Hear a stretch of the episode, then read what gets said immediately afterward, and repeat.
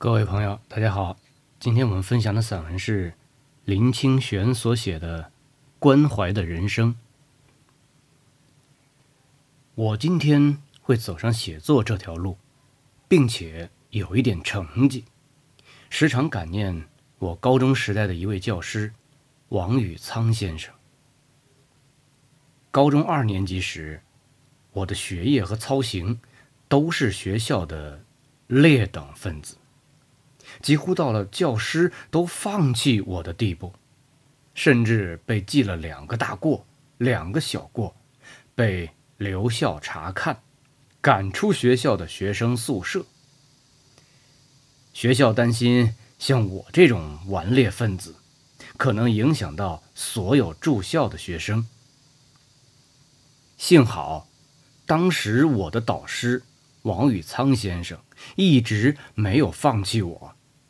时常请我到教师宿舍吃师母亲手做的菜，永远在我的作文簿上给我一百分，并且在他请假的时候，叫我上台给同学上国文课，时常对我说：“我教了五十年书，第一眼就看出你是会成器的学生。”老师对我反常的好，常引起同学的嫉妒，并且使我常在深夜反省，不致在最边缘的时候落入深渊。我不敢再坏下去。其实不是我真的好，而是我敬爱他，不敢辜负他，不敢令他失望。毕业那一天，我跑去问他，为什么所有的老师。都放弃我，您却对我特别好。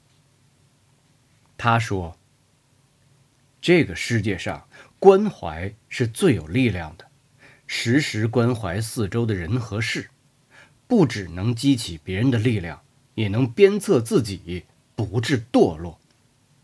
我当学生的时候，正像你一样啊，是被一位真正关心我的老师救起来的。”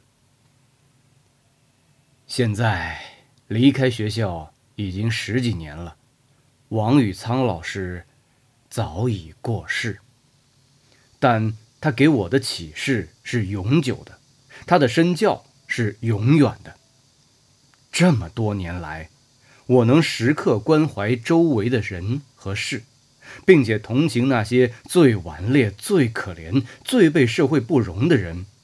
实在是激发我写作最大的力量。就在高中毕业那一天，我已经立志要过一个关怀的人生，并且一直深信，在这个世界上，关怀是最有力量的。有时候，我不敢想，如果没有王宇苍老师的关怀，我今天。是什么样子？有时候我会想，如果我不是真正关心四周的人与社会，我的写作早就枯竭了。只有真正的关怀，人才不会虚度一生。我所有的作品都是以关怀打底，而不是用仇恨做基架的。好的，这次分享就到这儿了。谢谢大家的收听，咱们下回再见。